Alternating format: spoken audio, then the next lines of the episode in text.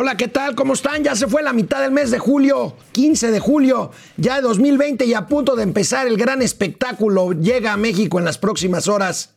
Emilio Lozoya Austin, exdirector general de Petróleos Mexicanos. Yo soy Alejandro Rodríguez y saludo con mucho gusto a la muy sana distancia a mi amigo Mauricio Flores Arellano. ¿Cómo estás? Bien, amigo. Oye, yo pensé que hablabas del Ringling eh, Browns and, Brothers, ¿eh? Pues porque ese circo también está a todo dar, elefantitos.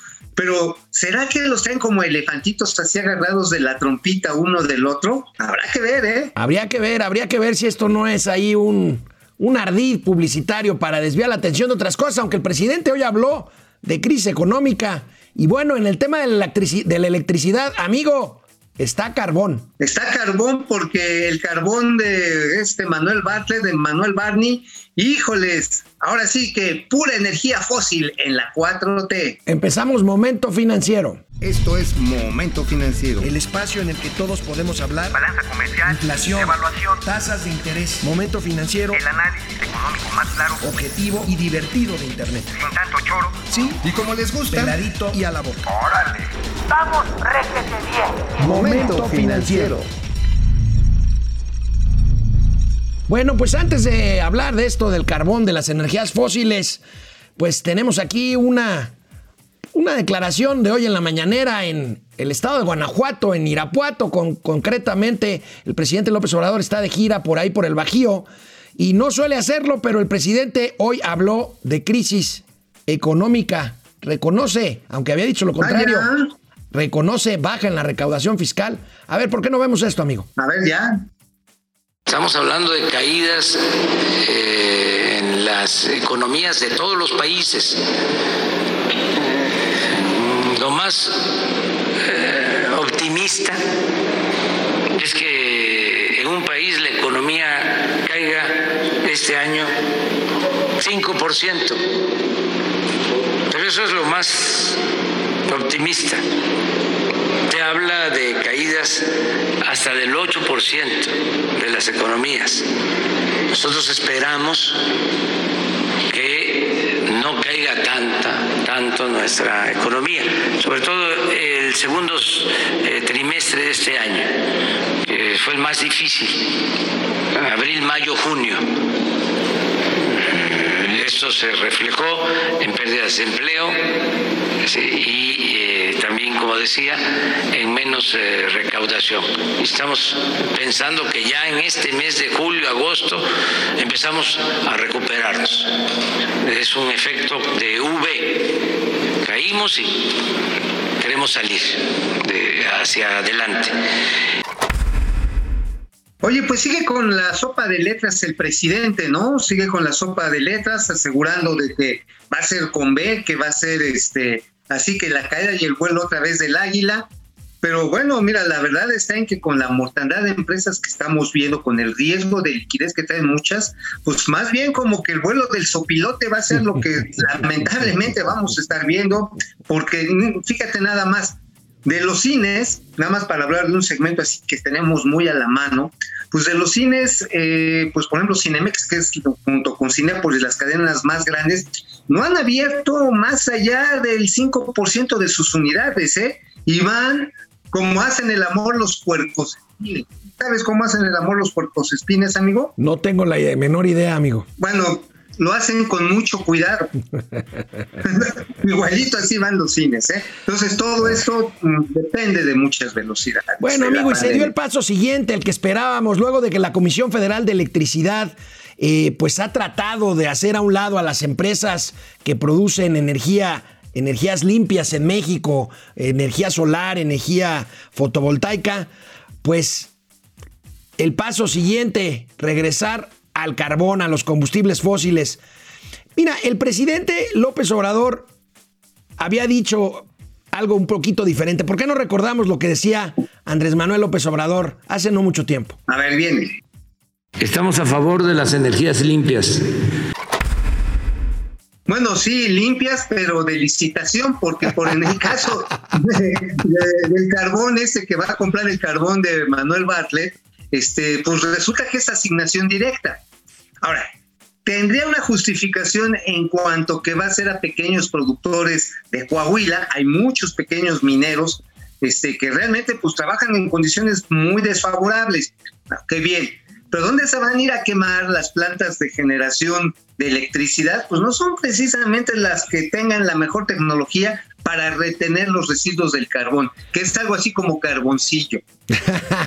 bueno, amigo, pero déjame recordar, recordemos juntos lo que también dijo el presidente López Obrador apenas el 18 de mayo pasado, eh, cuando aseguraba que la Comisión Federal de Electricidad no produce energía sucia. A ver. Bien. ¿Qué fue lo que hicieron? Dijeron, a ver, vamos a dar facilidades a quienes produzcan energía eh, renovables, energías limpias, pero en algunos casos negocios sucios. Bueno, y se dejó de lado a la Comisión Federal de Electricidad como si la Comisión Federal de Electricidad no produjera energías limpias. No se consideró que lo que se produce de energía en las hidroeléctricas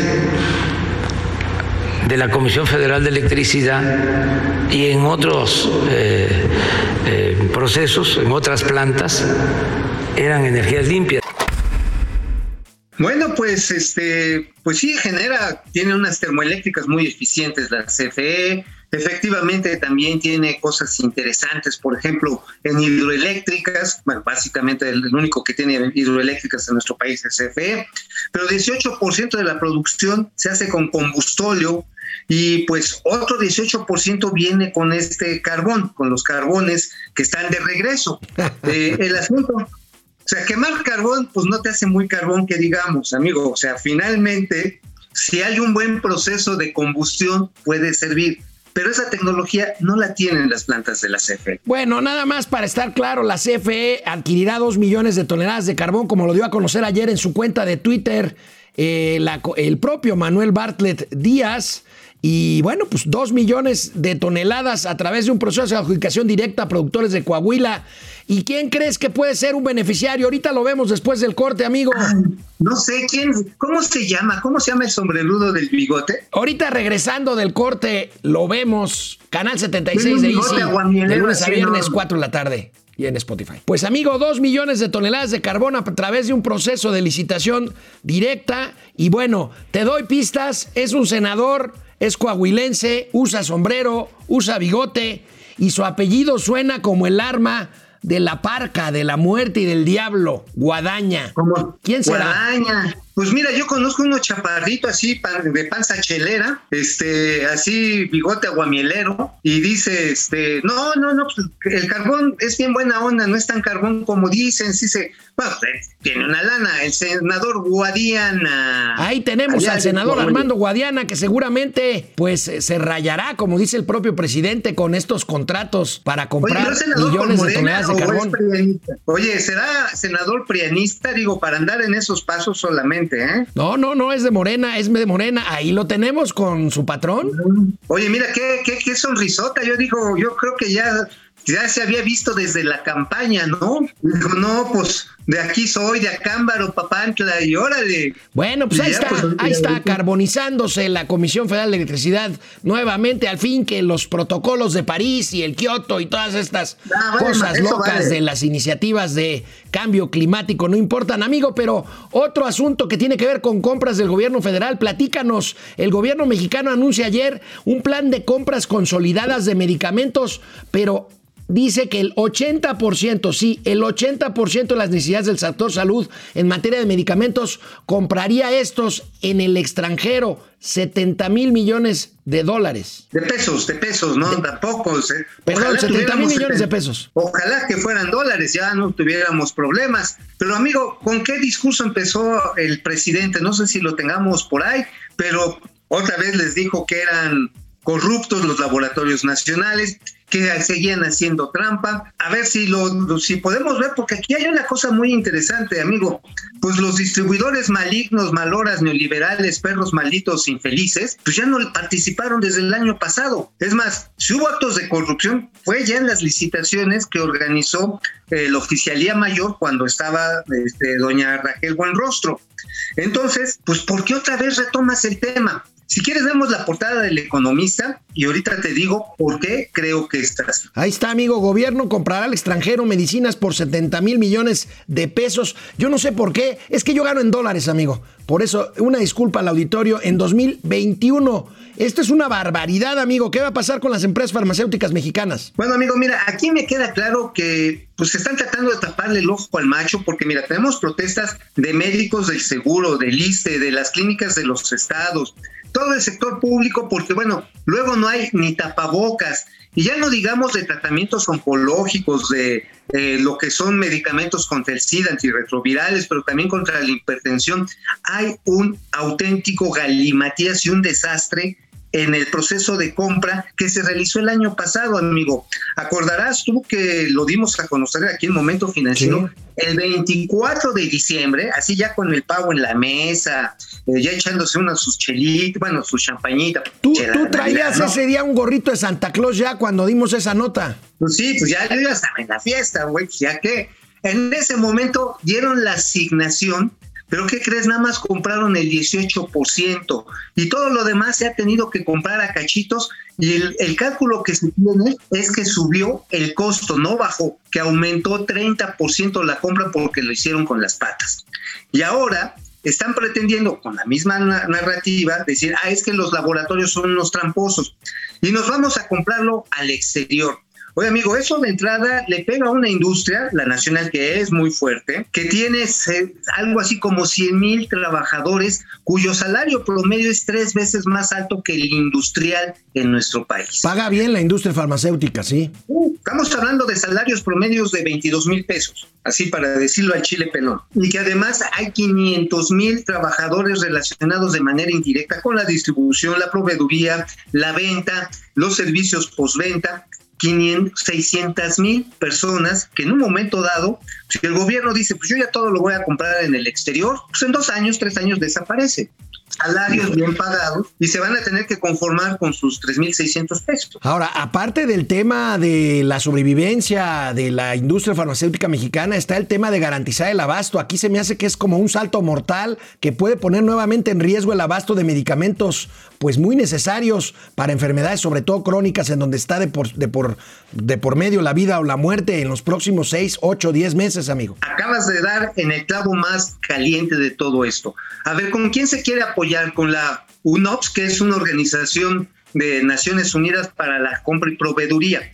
Uno va a la página del UNOPS y a quiénes ha ayudado. Ha ayudado a Zimbabue, Afganistán, a Malawi, Sierra Leona, algo a Venezuela.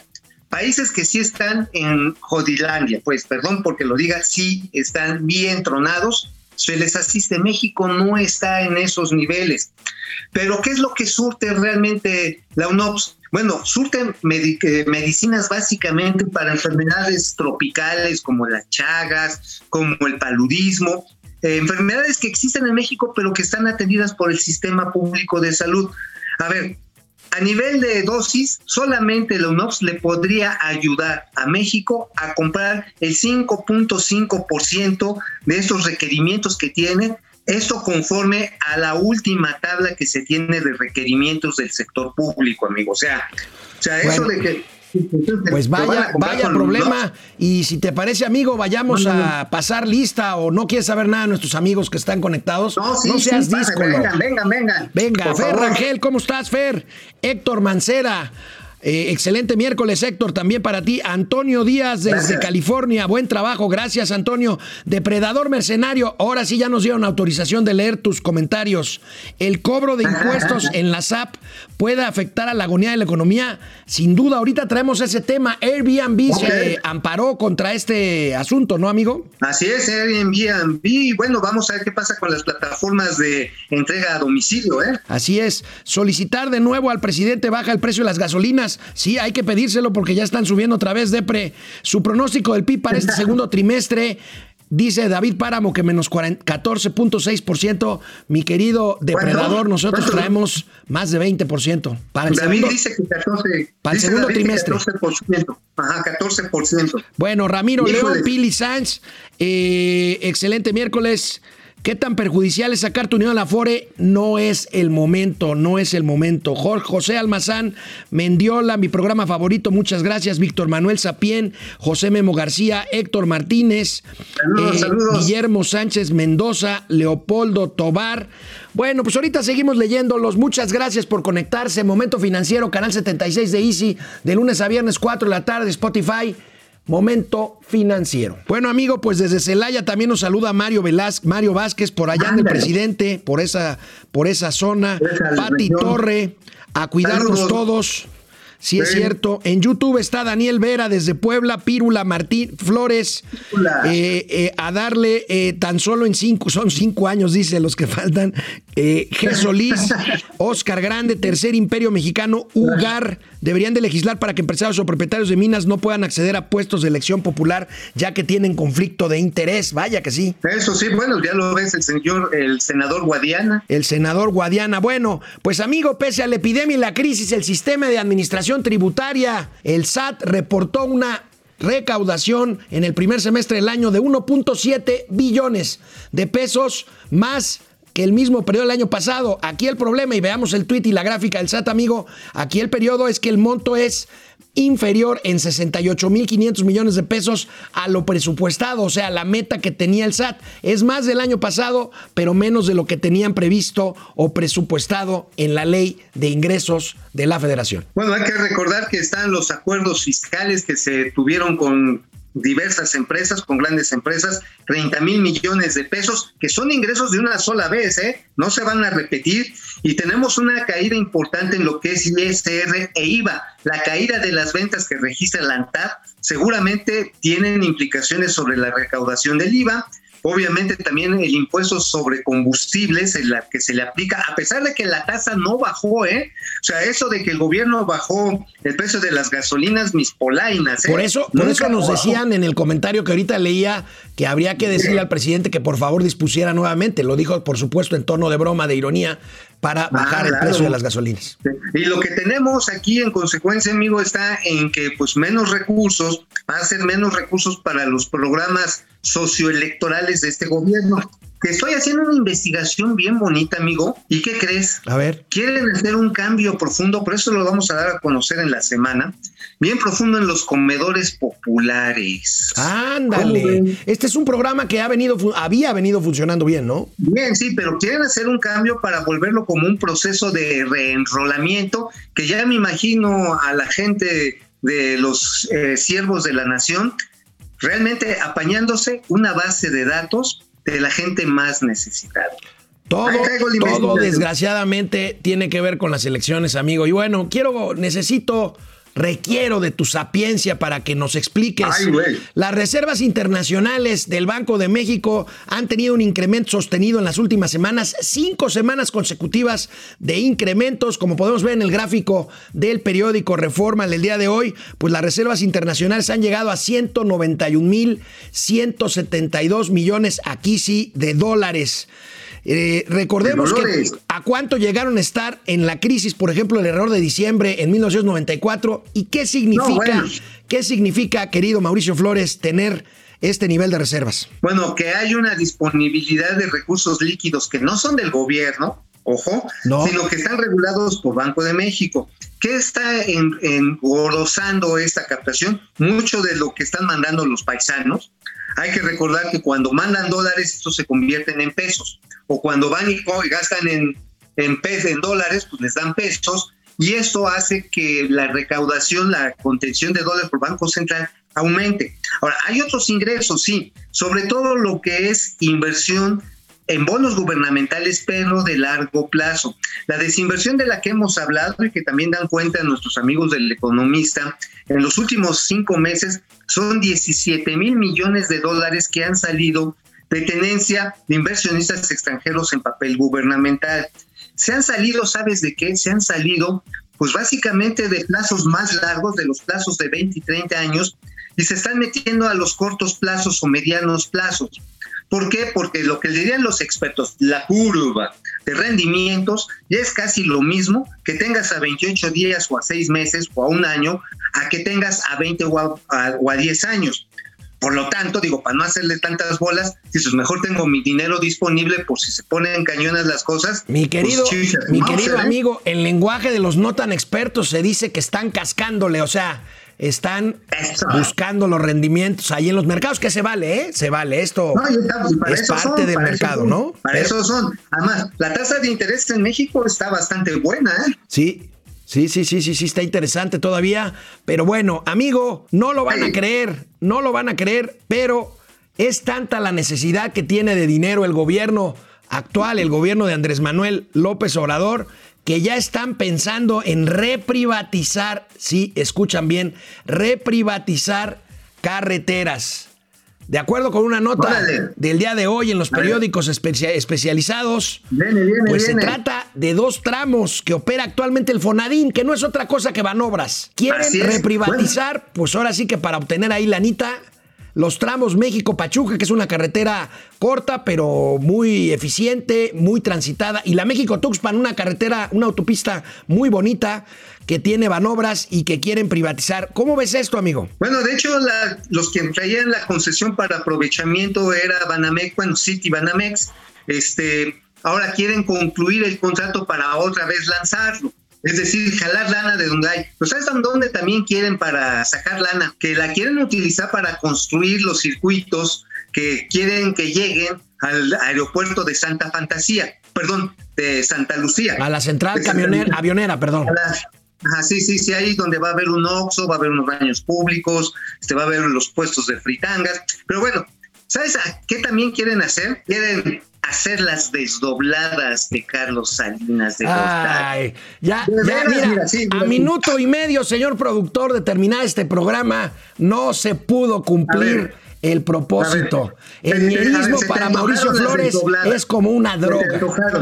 te- Y ahí te van cuáles son las desdobladas. Son cuatro libramientos carreteros que se concesionaron en la época de Carlos Salinas de Gortari, están en San Luis Potosí, están en, están en Durango, están en Sinaloa, están en Chiapas, y ¿sabes qué? Le están ofreciendo a los concesionarios, órale, te amplío, te doblo la, ahora sí te doblo la concesión y tú le inviertes y me das mi correspondiente lanita para que yo tenga captación. Ahora- Son las desdobladas de Carlos Salinas. ¿Estás de acuerdo, amigo, con que es increíble estar hablando de reprivatización de carreteras en este sexenio antineoliberal y todo lo demás que quieras ponerle? Bueno, mira, se están diciendo que quieren soberanía energética, pero por otro lado están perdiendo la soberanía farmacéutica, la de la salud. Pues, ¿qué más puedes esperar? Bueno, amigo, ya nada más para irnos. Seguramente viste la encuesta del Bank of America. 70% de los administradores de fondos de inversión en el mundo piensan que México perderá el grado de inversión entre este mismo año y el próximo año 2021. Qué tragedia. Pues sí, pues ya ni pex, amigo, ahora sí que ni cómo hacerle, porque esto va para allá. Bueno, pero nos vemos mañana. Ya será jueves y aquí estaremos en Momento Financiero. Nos vemos, amigos. Vamos, réjete bien. Momento financiero.